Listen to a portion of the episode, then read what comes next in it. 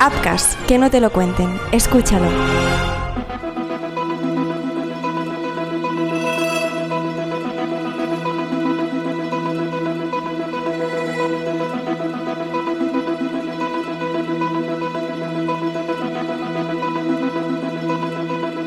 Cada 9 de marzo, España conmemora el Día de las Personas Desaparecidas por causa aparente.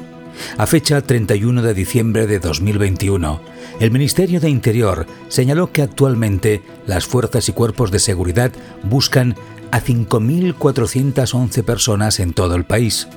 Es una problemática que preocupa y que merece su propia jornada de reconocimiento. Pero, ¿cuál es su origen? ¿Por qué se escogió de entre 365 días el 9 de marzo? Hoy te contamos su historia, pero para hacerlo tenemos que viajar a Cornellá de Llobregat. Allí, un día como aquel comenzó una de las mayores agonías de los últimos años. Un caso que levantó demasiadas preguntas con pocas respuestas. La desaparición de Cristina Bergua. Hola, mi nombre es Marc Truco Bienvenidos a Crímenes Ibéricos, el podcast donde van a parar los casos más negros de la historia de España. Empezamos.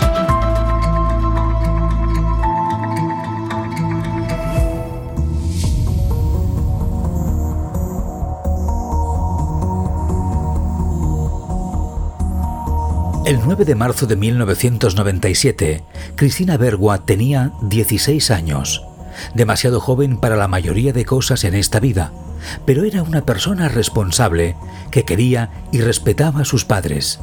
Ello generaba una relación de confianza extrema entre sus progenitores y la chica, seguramente el vínculo ideal, y por eso se le concedían permisos para salir con quien quisiese, eso sí, hasta cierta hora. Y en caso de llegar tarde, Cristina tenía que avisar con antelación para que en casa estuvieran tranquilos. Siempre lo hacía, ni una sola vez se le olvidó contactar a sus padres para comunicarles que se retrasaba, y cuando no lo hacía, siempre llegaba puntual. Era una persona ordenada e impecable en ese sentido. Sus padres lo sabían, y por eso aquel día de primavera, cuando el reloj marcaba las 10 y 5 de la noche y Cristina no daba señales de vida, sabían que algo podía haber sucedido. Tan solo cinco minutos más tarde de la hora que le habían dicho, Podría ser que se entretuviera hablando con alguien por el camino o que se olvidara de mirar el reloj. Pero esa no era su hija. En tan solo 300 segundos, Luisa Vera y Juan Bergua sabían que su hija había desaparecido.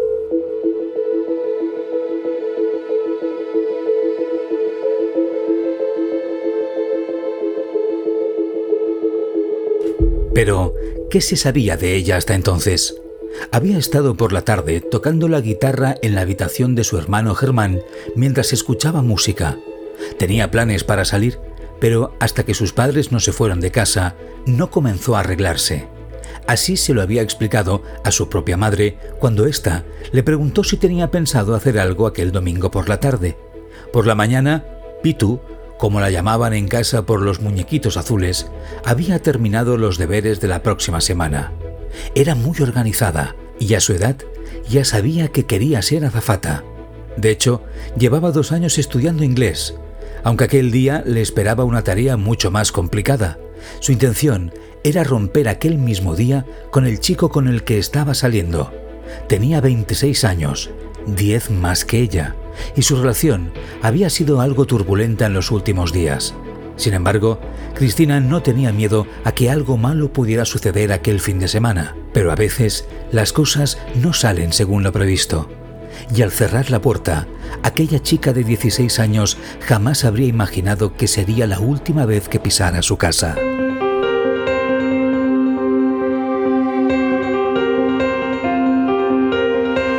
Mientras tanto, Luisa y Juan habían aprovechado la tarde para dar una vuelta por Cornellá hacer algunas compras, tomar un refresco y regresar a casa justo a tiempo para cenar con Cristina. Llegaron a casa apenas unos minutos antes de las 10 de la noche. Pensaron que coincidirían con su hija, puesto que no había llamado para avisar que se retrasaría. Pero nunca regresó. Y tras aquellos minutos de incertidumbre, Luisa instó a Juan a tomar cartas en el asunto. El reloj marcaba las diez y media cuando el padre de Cristina entró en la comisaría de los Mossos de Escuadra a denunciar su desaparición. No había tiempo que perder. Si querían encontrar a su hija, tenían que moverse rápido. Cada minuto sin buscarla era un minuto que se le concedía al hipotético responsable. Pero desde la policía pararon los pies a aquel hombre. Tan solo había transcurrido media hora de retraso, un tiempo por el cual los agentes no estaban dispuestos a desplegar un operativo de rescate. Había que esperar unas horas más. Además, por entonces, la ley amparaba el criterio de los Mossos. Hasta 2009 no se modificó el protocolo de actuación para casos como aquel. Hasta que no pasara un buen rato, nadie movería un dedo. Lo mejor que podían hacer, según el consejo de aquel policía, era irse a casa a esperar que llegara.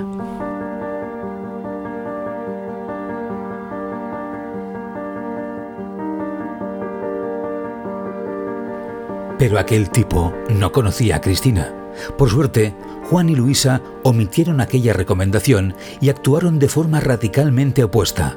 Antes de que diera la medianoche, Cornellá empezó a empapelarse con la cara del adolescente. Habían escogido la foto más reciente posible, la de una boda a la que habían acudido apenas unos meses atrás. Además, aquello lo complementaron con una patrulla de búsqueda improvisada. Recorrieron la ciudad con el coche, mirando en cada esquina y rincón. También en los barrios más bajos de Cornellá. Pasaron prácticamente por todas las calles al grito de Cristina. Pero nunca hubo respuesta. Tampoco rastro de ella. No encontraron ninguna prenda, ni hablaron con nadie que supiera qué podía haber pasado. La única opción en aquel momento era hablar con el chico con el que estaba saliendo su hija. A priori, él era la última persona que había visto a Cristina, si es que llegaron a verse. En cualquier caso, seguro que tenía respuesta para muchas de las preguntas de los padres de ella. Mientras amigos y familiares de los Bergua seguían buscando a la chica en la madrugada, ellos se desplazaron al domicilio de Javier Román. Así se llamaba aquel tipo que no gustaba un pelo a Luisa por sus tatuajes. Aún así, sabía que pese a la enorme diferencia de edad que existía entre él y su hija, Cristina se caracterizaba por tener criterio y responsabilidad. Respetaba que ambos se vieran, aunque no le tranquilizaba que su hija le dijera que aquello era un rollo pasajero y que Javier jamás sería su pareja. No eran novios oficialmente, pero a veces actuaban como tal.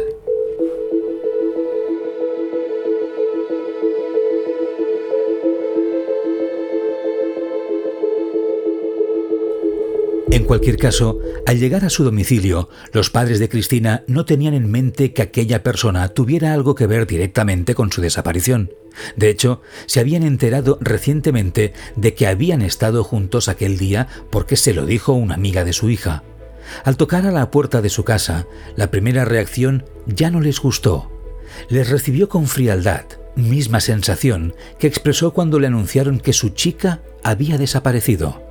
Al preguntarle cuándo la había visto por última vez, él alegó que había sido hacia las nueve de la noche, cuando la dejó en la carretera de Esplugas y se despidieron. Pero aquella explicación se quedaba un poco corta. Javier había llamado la atención de los padres y el hermano de Cristina más bien por lo que no decía, por sus gestos, su mirada, el tono con el que se les dirigía. Todo en él levantaba sospechas sospechas que fueron a más con el paso de los días, cuando todo el grupo de amigos de la desaparecida se movilizó para intentar encontrarla. Evidentemente, también su familia. Todos menos Javier. Nunca acompañó a sus exsuegros por las calles ni por las plazas de Cornellá. Jamás salía de su casa. Tampoco para ir a la casa de su expareja a recoger carteles y pegarlos por diferentes puntos de la ciudad. La familia Bergua se lo reprochó en más de una ocasión, pero jamás causó una reacción en él. De hecho, cuando le preguntaron, calificó de tontería todo el revuelo que se había formado. Bajo su punto de vista, los padres de la niña no aceptaban que se había marchado de casa voluntariamente y que volvería cuando fuera mayor de edad. Upcast, que no te lo cuenten, escúchalo. Se ha cometido un crimen tenemos a la víctima y tenemos al principal sospechoso. Ahora es momento para el juicio. Los creadores de Crímenes Ibéricos y Apcas.com te presentan el True Crime Juicios de Crímenes. El podcast donde te narramos los juicios de crímenes más sorprendentes. Bien. Eh, señor Gil Pérez, antes del ingreso del jurado, yo le advertí que si usted quería permanecer en la sala, debía hacerlo en silencio, eh, con respeto y con decoro. Por favor, trasládenlo. Escucha Juicios de Crímenes en tu plataforma de podcast preferida. Crímenes Ibéricos es mucho más hazte fan y apoya nuestro canal de iVoox y escucha más allá de las narraciones del caso. Cada mes te ofrecemos análisis del caso para reflexionar y preguntarnos el porqué de los casos que te contamos. Solo para tus oídos si eres fan y apoyas el canal. Contenidos especiales, entrevistas. Súmate al equipo de Crímenes Ibéricos. También puedes apoyarnos en Spotify y seguirnos en Twitter arroba Crímenes Ibérico.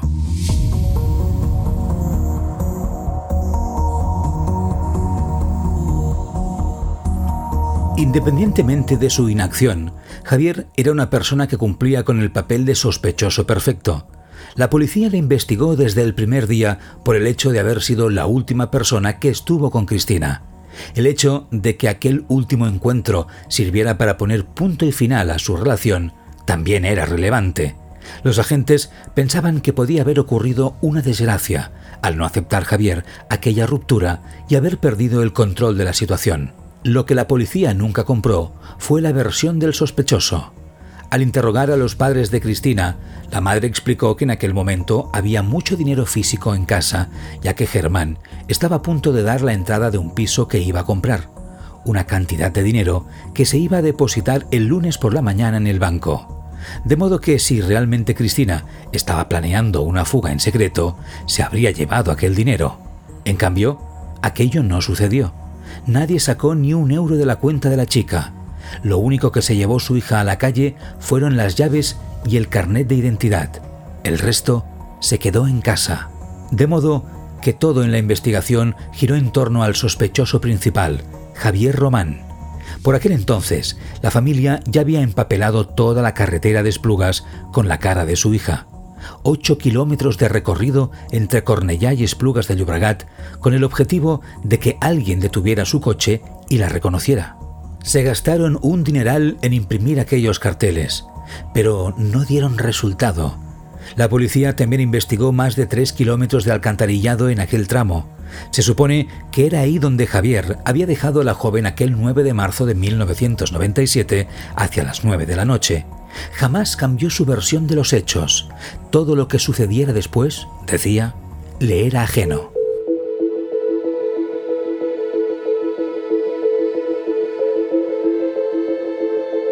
Pero cuando la policía quiso conocer más de cerca de él, descubrieron detalles aterradores. Por ejemplo, que con 26 años, Javier ya había estado antes con una chica de 14. Aquella niña, hoy mujer, declaró en el espacio Desapariciones Inquietantes que al terminar su relación con él, Javier la amenazó con hacerle la vida imposible. No fue el único testimonio en su contra. Diferentes personas que habían tenido trato con él le definían como una persona extremadamente violenta e irascible.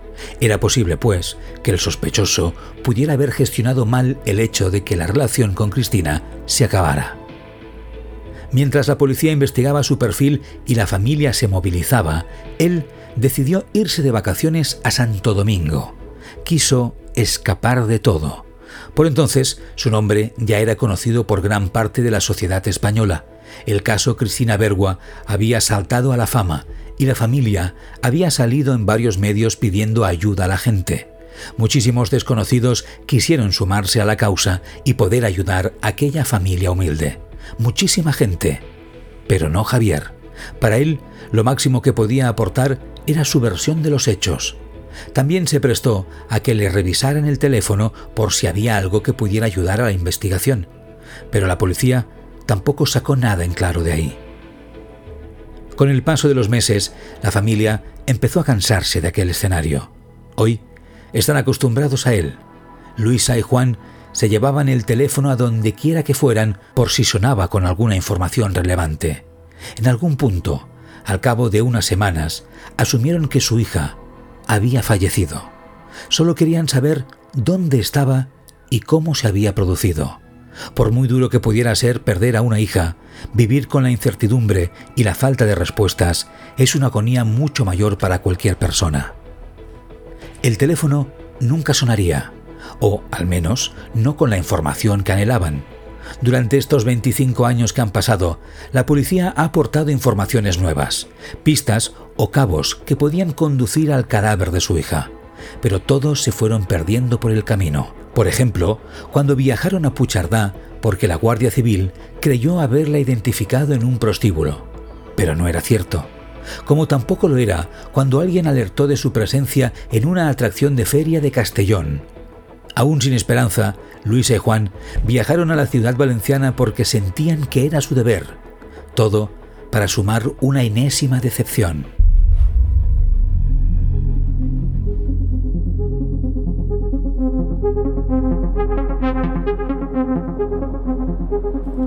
Por su parte, en casa de los Bergua todo sigue igual. El salón sigue engalanado de fotos de Cristina, algunas de ellas de su comunión, o también alguna que otra famosa, como la que se colocó en los carteles. A ese piso de Cornellá han seguido llegando comunicaciones, gente que conseguía su teléfono para darles ánimo, pero también cartas en las que algún impresentable se hacía pasar por su hija, o peor aún, de personas que aseguraban tenerla secuestrada y pidiendo una cantidad de dinero por su rescate. Con el paso del tiempo, las informaciones y la búsqueda policial han disminuido en picado. Los Bergua lo saben, están resignados. Nunca se encontró el cadáver, pero todo el mundo sabe que Cristina fue asesinada. Existen demasiados grises en esta historia de color negro. Por ejemplo, Javier nunca fue detenido por aquello. Jamás se le acusó oficialmente de nada, aunque posteriormente acabó en prisión por tráfico de droga. Cuando salió de la cárcel, cambió su estética por completo y se convirtió en invisible.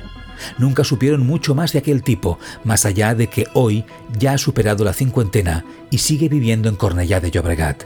Ya ni siquiera vale la pena seguir insistiendo si, tanto tiempo después, él puede ayudarles a encontrar a su hija. Sin embargo, pese a que no hay cadáver ni culpable, la lucha de Juan y Luisa no fue en balde. Trece años después de aquel horrible día, el Gobierno de España escogió el 9 de marzo para conmemorar el Día Nacional de las Personas Desaparecidas sin causa aparente. Todo el país se conmovió con la fuerza, el espíritu y la lucha de aquel matrimonio del Baix Llobregat. Hoy, cada vez que un año alcanza esa fecha, hay silencio y dolor en casa de los Bergua, pero también orgullo, porque la memoria de su hija se dignifica durante todo el día, la suya y la de las casi 6.000 personas a las que siguen esperando en su casa.